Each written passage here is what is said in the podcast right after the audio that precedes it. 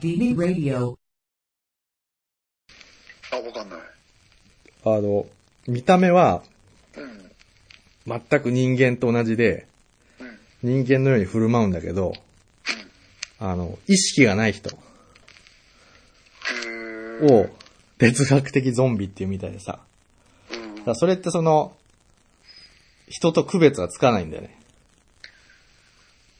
でもその人自体は意識がないから、うん。ただ単純に反応してるだけなんだよね。うーん。普通に喋ったり、ね、あの、してるけど、うん。意識はないっていう存在。なんかそういう、あの、思考実験みたいなのがあるみたいで。うん。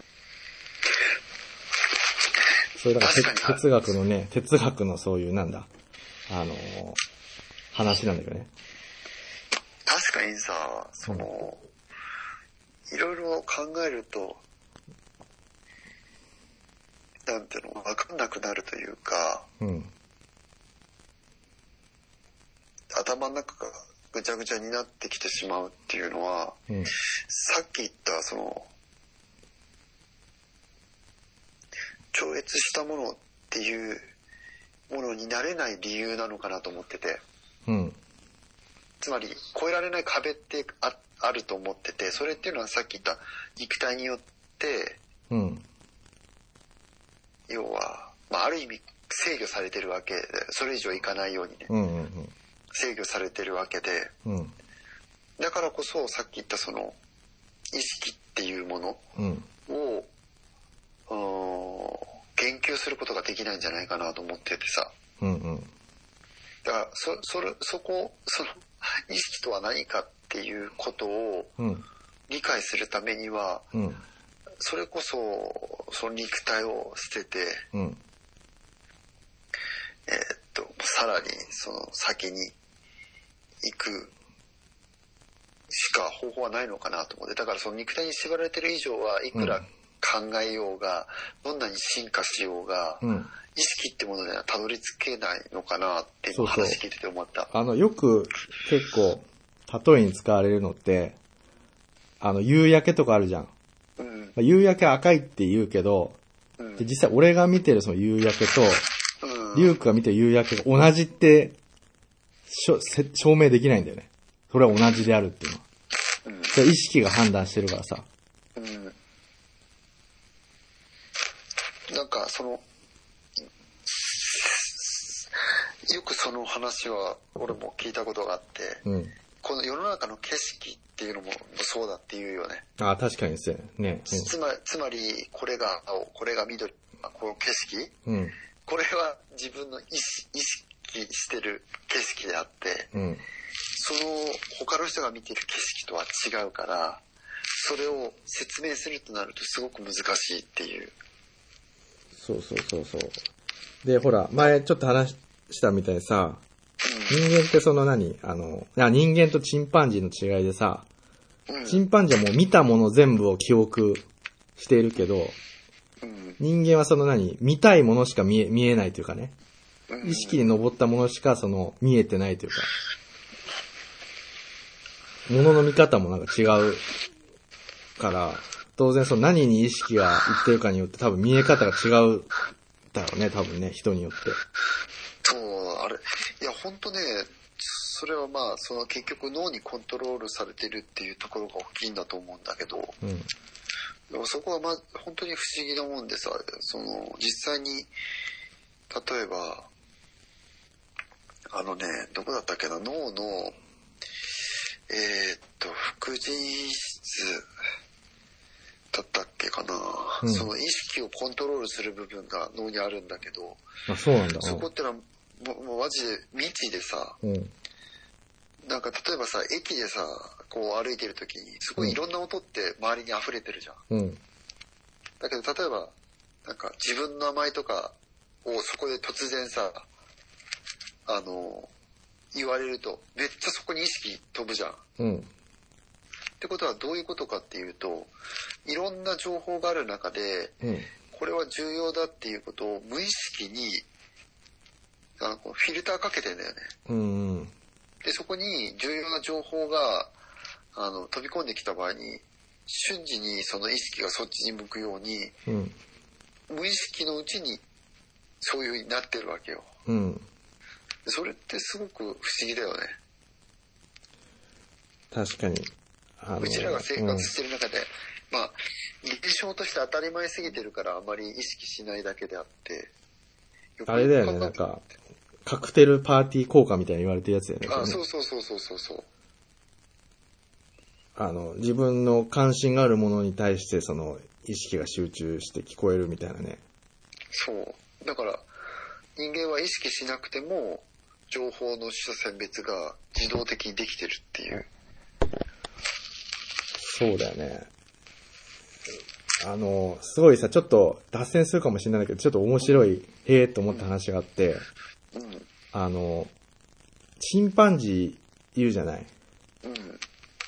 チンパンジーの研究がさ、ほら、なされてて、で、それを、チンパンジー研究することで人間と、人間はじゃあどう、どういうふういうふうに考えてるんだみたいなのをさ、なんか、脳の構造を理解しようとするために研究してんだけど、うん。あの、あるチンパンジーでさ、あの、うん。もう、何全身が動か、病気で動かなくなっちゃったチンパンジーがいるんだって。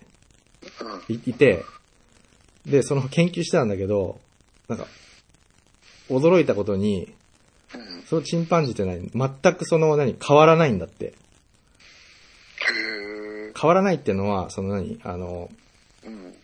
まあ、チンパンジーもほら、多少その、感情じゃないけどさ、うん。あってさ、なんかその、いたずらしたりとかさ、うん。そうやってあの別に体が動、動いてる時も、そういうことするらしいんだけど、うん。そのチンパンジーは体が動かなくなっても、なんかいたずらとかを仕掛けてくるんだって、その飼育員とかに。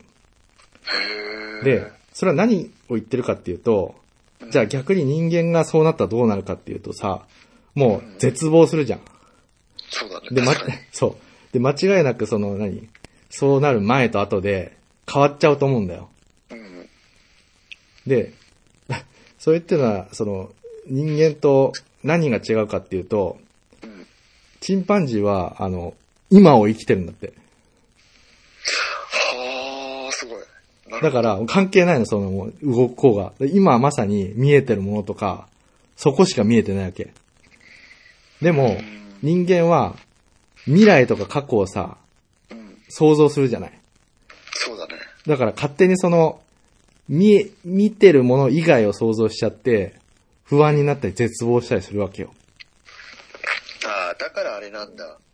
あ、だから言い方を変えると、つまり、えー時間っていう概念を人間が認識できるからこそ、うん。絶望とかそういう感情が生まれたってことだよね、多分。そうそうそうそ時間っていう概念がなければさ、う。うん。つまりその、これから先、例えばその、死死とかもそうじゃん。うん要は、その未来に対する不安なわけでしょ。うん。で、だけど、その、要は生物が、えっ、と、まあ、無意識に、うんその、自分が死なないように生物的にする行動を取るっていうことはあるにしてしろ、うん。要は、その、本当に先、先の未来、うん。自分がその死ぬことに対する絶望っていうのはしないじゃん。そうだね。時間の感覚か。なるほど、そっかそっかそっか。でさ、あの、そこで面白いのがさ、うん、結構そんなに、仏教とかでもさ、うん、ものすごい使用してさ、最終的に到達、悟りの境地って何かっていうとさ、うん、今を生きるってことじゃん。うん、だからさ、人間がものすごい頑張って、脳をさ、こう修行してさ、うん、使えるようになった行った先がさ、うん。チンパンジーと同じってなんかすごい面白いなと思ってさ、確かに。めちゃめちゃ修行して、最終形はチンパンジーなんだよ。うん。今を生きるっていう。だから結局、その考えすぎて、なんかこう、よくほら、あでも、どの、ほら、そういう宗教でもそうだけど、無我の境地じゃないけどさ、うん。つまり、ものすごい考えるがゆえに、うん。なんていう行き場所を失ってしまうからこそ、うん。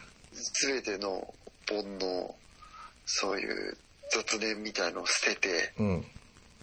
無の境地に行くっていうことがイコール、それが、し進化する前の状態に戻るみたいなさ。そうそうそうそう。だそう考えるとなんか、別にその何人間の方がその、チンパンジーより優れてるって言えるのかなみたいなさ。ああ、なるほど。そういう見方もあるのか。うん。確かに。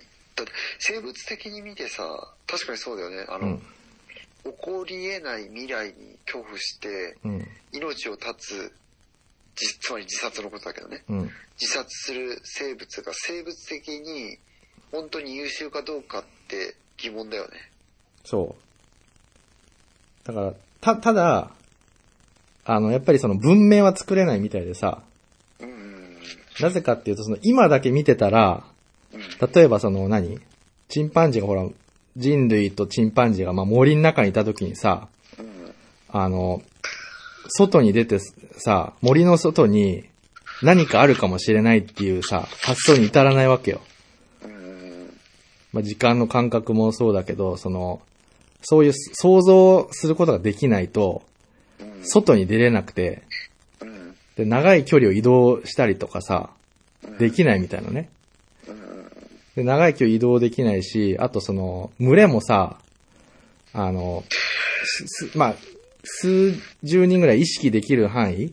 あ、み目で見える範囲か。目で見える範囲の集団しか作れなくて、大きくならないわけよ。で、人間だとそう想像できるから別に何何十人、何百人って増やせるわけじゃん。その、同じ意識を共有すれば。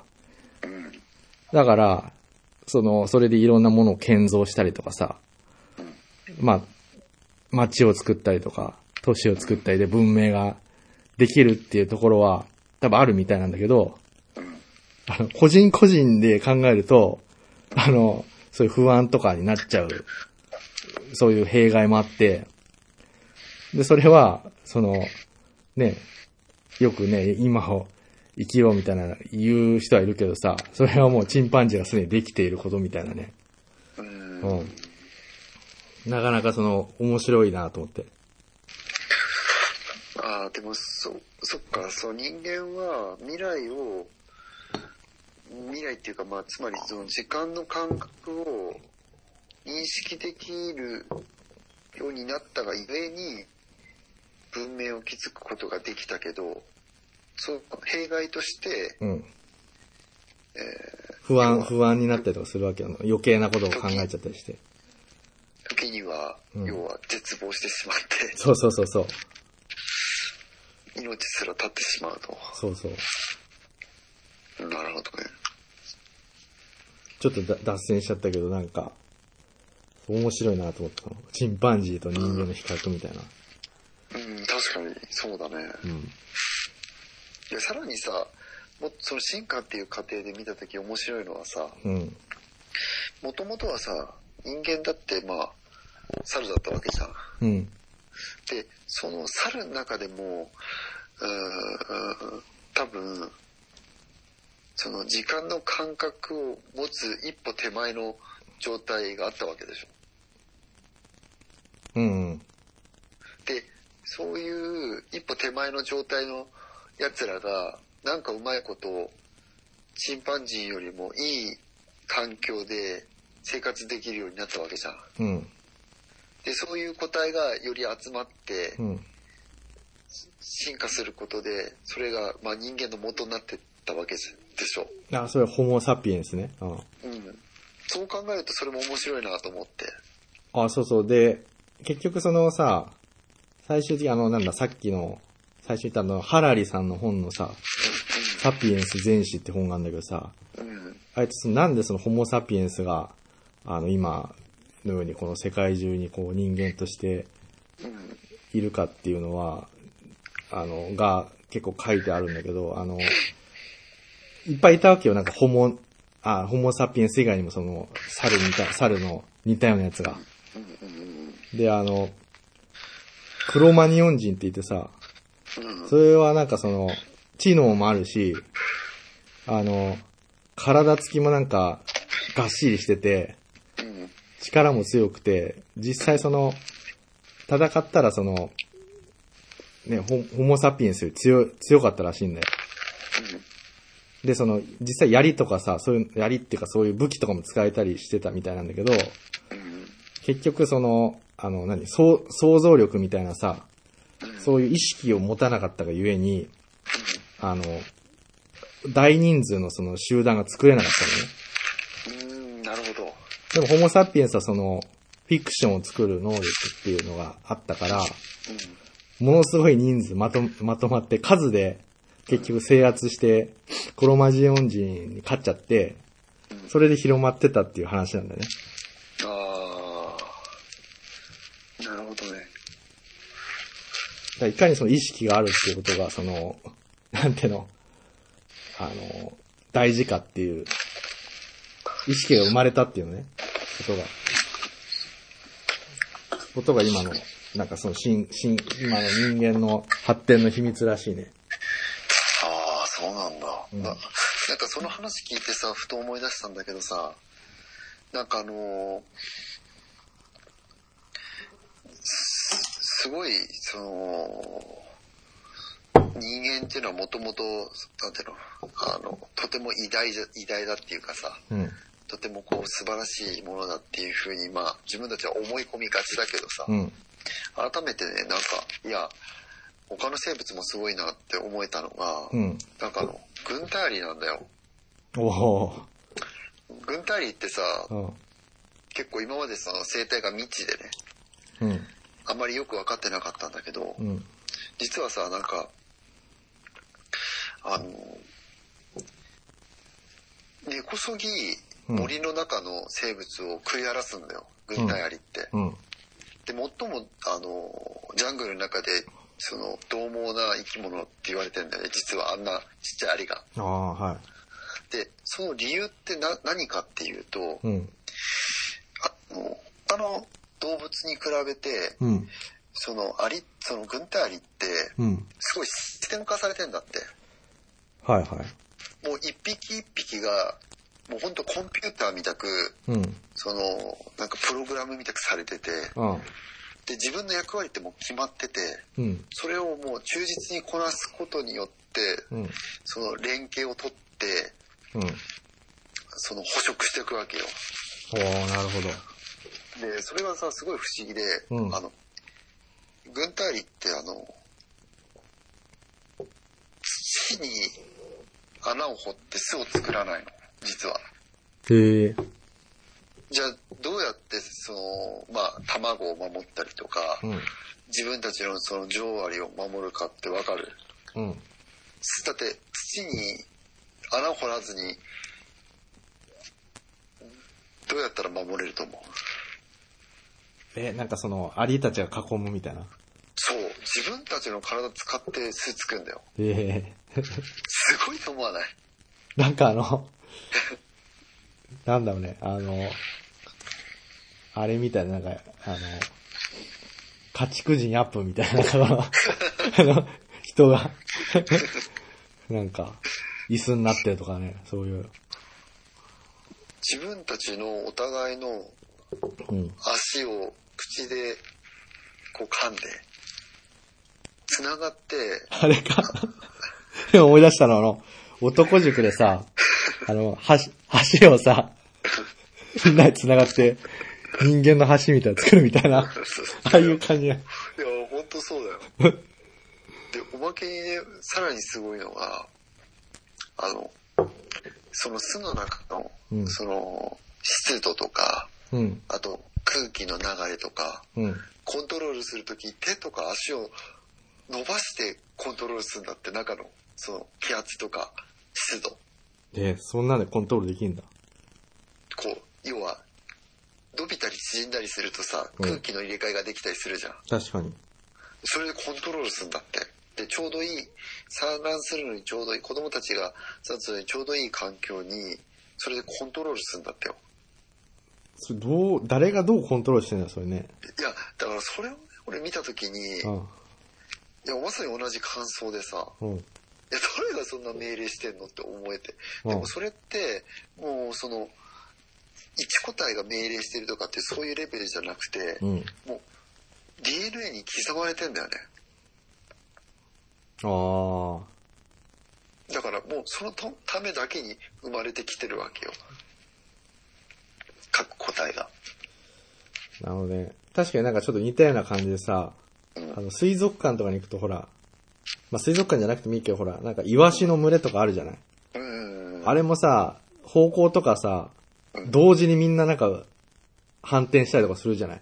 うん。あれをどうやって、誰がコントロールしてんだろうみたいな、あるけど、それに似たような感じだよね。だからそうだよ。あの渡り鳥の群れみたいなさ。うん。つまり、鳥、鳥たちってあんなに群れてんのに絶対ぶつからないって確かにいうね。うん。ああ、俺それ見たときに、いやなんかその、やっぱりその生物の神秘をすごい感じたよ、本当に。なるほどね。すごいね、軍隊ありね。え、別に女王がコントロールしてるわけでもないんだ。違うんだって、女王はあくまで、その、まあ、一匹のオスと、まあ、交尾して、うん。その、全、全軍隊を生むためだけにいる。だから、つまりその、なんか、ぐ女王アリも、まあ、もちろんその中心ではあるものの、うん。別にコントロールしてるわけではなくて、おー女王は女王っていう役割を、まあ、あの、結局ハンターハンターの話みたいになっちゃうんだけどさ、あ はいはい。け結局その、王は王の役割を果たすだけなんだよね。うーん。なんか、ちまあ、ちどうしてもその、まあ、ね、他の役割みたく、同じような役割ではないから、特別って見られがちだけど、上割は上割っていう役割を果たすだけ。はいはい。うん。あじゃあ、女王アリが死んだとしてもまた次の女王アリが出てくるのかな？選ばれるんだよね。だって上割がさ、死んじゃったら、いなくなったら、軍隊に滅亡しちゃうもんね。そうだね。新しい、まあ、だから、女王が選出されるんだろうね。ああ。なるほどね。いや、やっぱ面白いね、そういうね、生物のうん。いや、あの面白いよね。ことを知ると。確かに想像、想像できないような生き方をしてるやつとかいるもんね、なんかね。だあとさ、すごい、その生物も、あ、まあ、ちょっとその、軍隊アリもそうなんだけど、うん。あの、面白い習性があって、軍隊アリうん、軍隊、うんごめんね、ちょっと軍隊アリの続きで申し訳ないんだけど、うん。あの、すごいその、なんていうの、よく食べるんだって。はいはいはいはいうん。だから生物をものすごさっき言った通り、その根絶やしに、なんか、ししてしまうんだってよ。だけど、うんこれも誰から言われたわけでもなくて、うん。その自然の中の一部のその生きるものとしてね、うん。移動すんだって。うん。1ヶ月経つと、誰に言われたわけでもないのに、うん。さっき言ったその自分たちのそのつながりをほどいて、うん。誰に言われたわけでもないのに、次の土地に行くんだって。へえ。それってすごくない？あだって自分たちがさ、生態系を崩すっていう意識すらないのにさあ。、うん。どこかにその、なんだろう、インインプットされたかのようにそうやって動くんだよ。それあれかもう、ずっとそこにいたら、食い尽くして、食うものがなくなって死んじゃうからっていうことなのかね。あ、そうそうそうそうそうそう。へえ。だって根絶やしにしちゃったら自分たちが今度困るじゃん。確かに。それを誰かに教えてもらったわけじゃなくても、うん無意識にそうやってるっていうのは、それもすごい数なんだよ。そうだよね。確かに。なんかそれがすごい、あなんか見ててすごいなと思って。すごいね、それはね。へえ。なんかその遺伝子？遺伝子とか DNA によるものなのかね。何なんだろうね、それってね。あーあ、一応脳もある、あるよね。軍隊にも。うん。虫って脳ってあんのかね？脳はあるはずだよ、確か。ただまあその、反射とかそういう、体を動かすぐらいの機能しかないかもしれないけどね。まあでもなんか、あの、人には感じれないものを感じ、知覚した、知覚っていうかその、感じたりする機能はついてたりとかね、あのほら、トンボとかほら、目がすごいいっぱいついてるでしょ？うん。だからなんか赤外線だけ見るとかさ、うん。そういう感じになったりとか、あ本当だ、ごめん。そんなことすら知らなかった。実際に昆虫も脳というべき器官を持っています。だその呼吸したりとかそういう、ね、ことに使うぐらいじゃないのかね。こえ？すごいね。昆虫の脳のサイズはうん。コピー用紙2枚分なんだって。え？そその縦横高さの大きさを表すとするとあ、ね、その、伸ばすとってこあ伸ばすっていうかコピー用紙の縦の幅ってすごく小さい当たり前だけどすごいちっちゃいじゃんとああ、そういうこと。その2枚分ぐらいの大きさしかないんだえじゃあもう何？もう何、コンマ何ミリみたいな。マイクロメートルって書いてあるマイクロン、あ、そんなちっちゃいんだ。うんそれだけちっちゃいんだけどでも逆に言うとそんなちっちゃくてもうん。呼吸したりとかそういう風な情報伝達するような能力があるっていうのは逆にすごいって書いてあるねハイスペックって書いてある確かに。そうだね。それで、あれでしょ？そんな、軍隊ありみたいな、そんなに、その、空調管理したり、女王を守ったりとか、うん。1ヶ月経ったら移動したりとかっていうことまで、できるってことだよね。そう。あれなんであれなんだろうね。ごめん昆虫の話になって申し訳ないんだいやいけどやいや。さうん。昆虫って痛覚ってないんだろないの？うないんじゃない？痛みを感じて気絶したりとかってしないよねあ牛ってあ。あまり、に意識したことなかったけど、ああ、そう、そうか。確かにあの、あれにも書いてあったの、テラフォーマーズにもなんか、ゴキブリは通覚を感じないから、全力で、あの、つ常にやってくるみたいなね。当ああ体表では痛みを感じません。ないんだ体に痛覚が。やっぱり。いやちょっと話ずれちゃったけど。まあ深い。全然違うんだね、やっぱ人間とね。人間とか哺乳類か。うんうんうん。なんか全く話変わるけどうん。あのー海外のサバイバル番組大好きでさおー。なんかちょっとチャンネル名忘れちゃったので YouTube でよく見るんだけどうん。なんかすごい辺境の地にさうん。その元軍人の人なんだけどうん。何にも持たずまあそのもし何かあった場合に連絡するためうのん。連絡手段とその間に自分の身を守るための、うん。まあ、薬薬とかうん。うん。本当にやばくなった時に使うものだけ持ってうん。あとは服も食べ物も全部うん。置いて、うん。えーそこにそこで1週間とか1ヶ月生き延びるっていう番組があってさ マジで？それが面白そうだね。うんそれがめっちゃ面白くてさうん本当に裸なんだよ 裸にそういうなんかスポーツバッグみたいの持っててスポーツバッグの中に撮影用の機材とうん。いざっていう時のうんその、で電話する手段うん。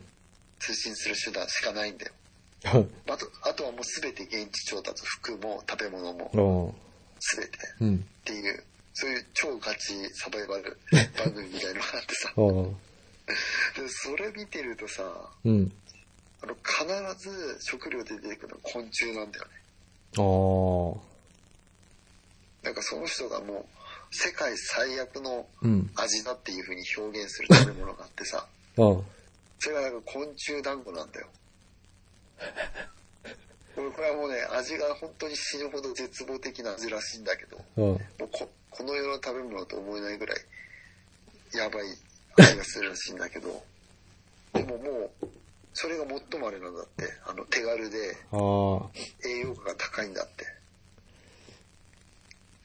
でもあるよね、なんかね、あの、ほら、コオロギのさ、パウダーのクッキーみたいなの売ってない？うん。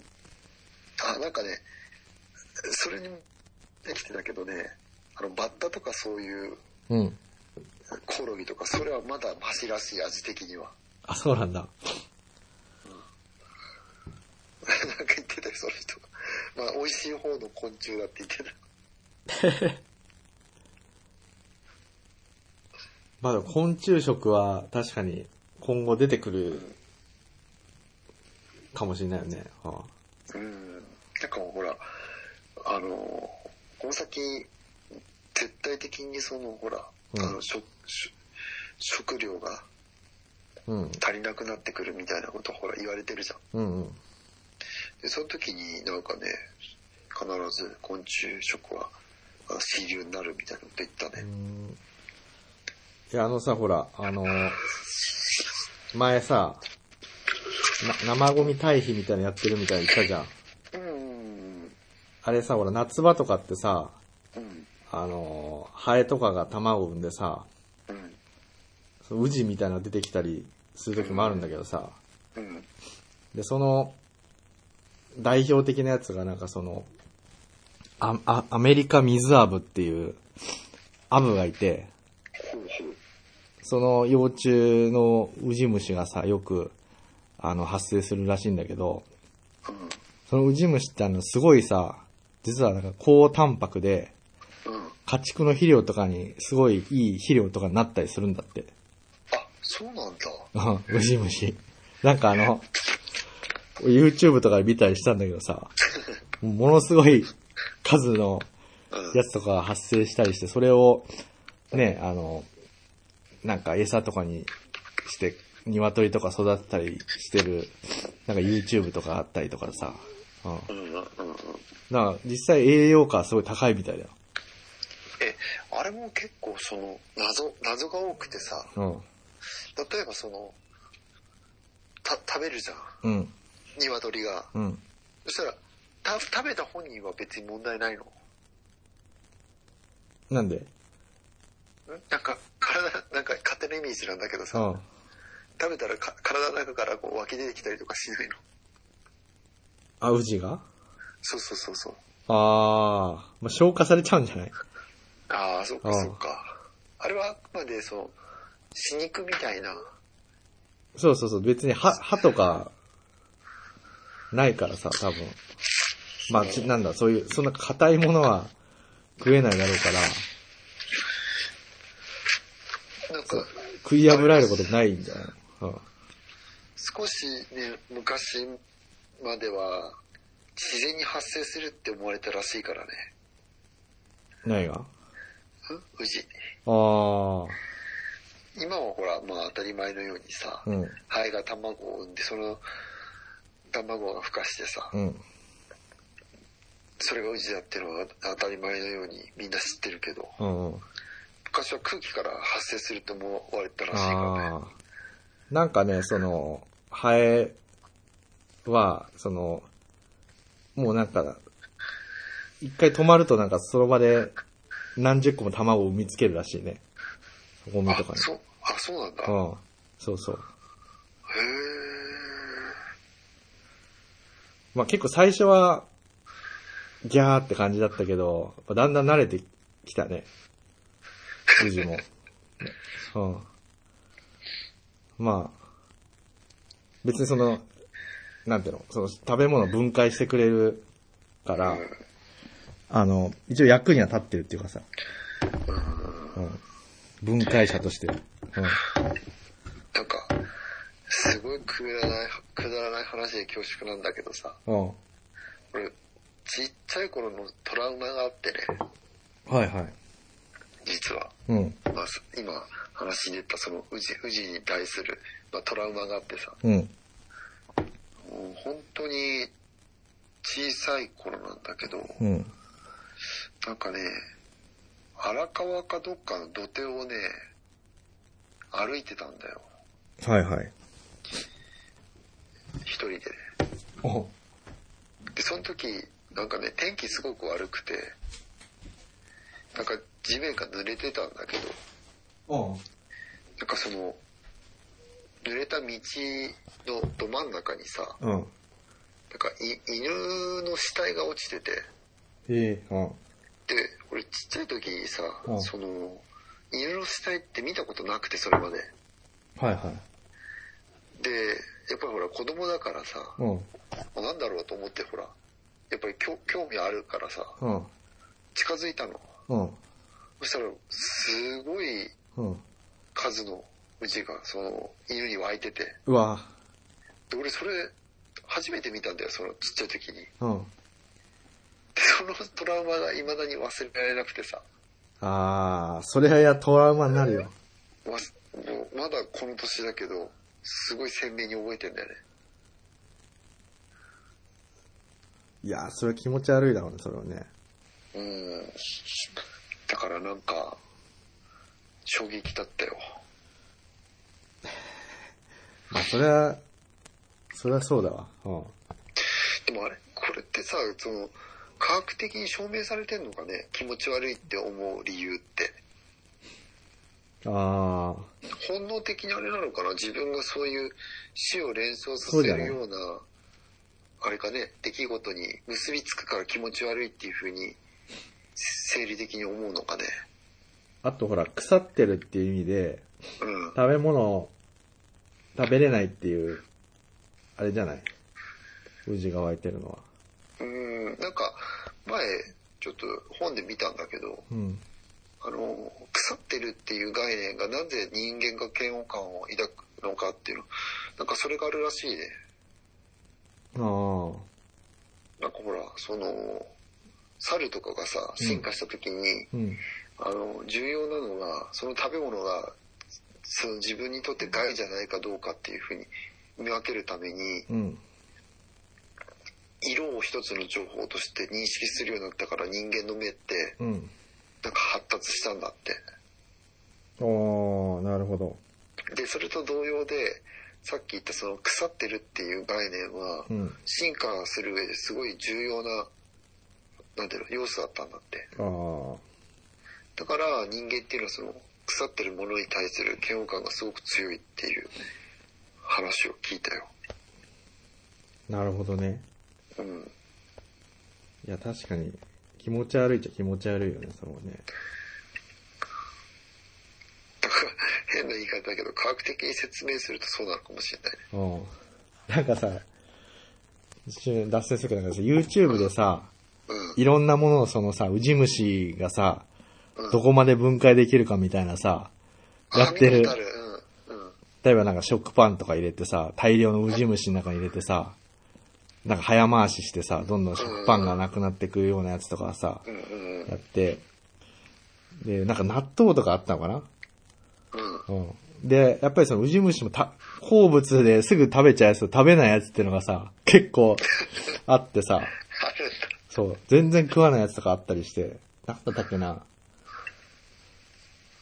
結構面白かったけどね、それはね。うん。あえ、好き嫌いってやっぱあるんだ。あるある。全然食わないやつとかあった。なんか。なんかウケるね。うん。何でも食べそうなイメージあるけどそうではない。そうなんだよ。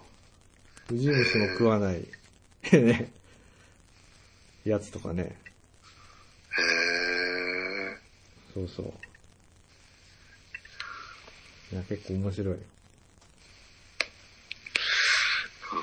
まあなんか、ごめん、なんか、本来は話したかったことを、全然多分、違う話になっちゃったけど、え、でもなんか、うん。今日、今日って結構、今までと違う方向の話だったような気がする。あれ、昆虫とか？あ、まあそうなんだけど、なんか、生命とは、みたいなさ。いつも結構さ、どっちかっていうとさ、そのさ、け経済とかさ、ああ、確かに。ああとその、なんだろうね。政治とか？なんな、な、なんていうか、うん。ここういうジャンルって珍しくない？生命学みたいな、わかんないけど。ああ、確かに生命学はないか、あんまり、今まで。意 識とはみたいなさ。ああ、哲学。うん。いや、そうだね、確かに。まあちょっと話脱線しちゃったけど。脱線しちゃったけど、たまにはまあ、いいか。うん、いいんじゃない？まあ、やっぱりどっかででも繋がってくるよね、その、そういう、なんだろう。学問ってのはなんかやっぱり、自分たちは、ね、どっから来てどこへ行くのとか、世界はどうなってるのかっていうのを理解するためにはね、多分。でもまあ今日改めてその認識してちょっと残念だったなと思ったのがはいはい。ああやっぱりその、まあ、まとめみたいになっちゃってるけどさあ、いい。うん。やっぱり肉体っていうものに縛られている以上解決しない問題っていうのはやっぱあるんだなって思ったのがちょっとまあ残念だなと思ったね。ああ、解決というか、だからなんだろう、そう言葉で説明できないってことだよね。うんうん。でもそれってなんか今その人間が抱えている問題をクリアするっていうことが、うん。その人間っていうまあある意味その要は体があるってことは人間ってことじゃん。うん。だそこから外れて解決できない問題もあるんだなっていうのが改めて、まあ、認識できたことが残念だなと思ってあつまり人間として。解決しようとすると限界があることっていうのがやっぱりあるんだなってああ、まあそうだよね、確かに。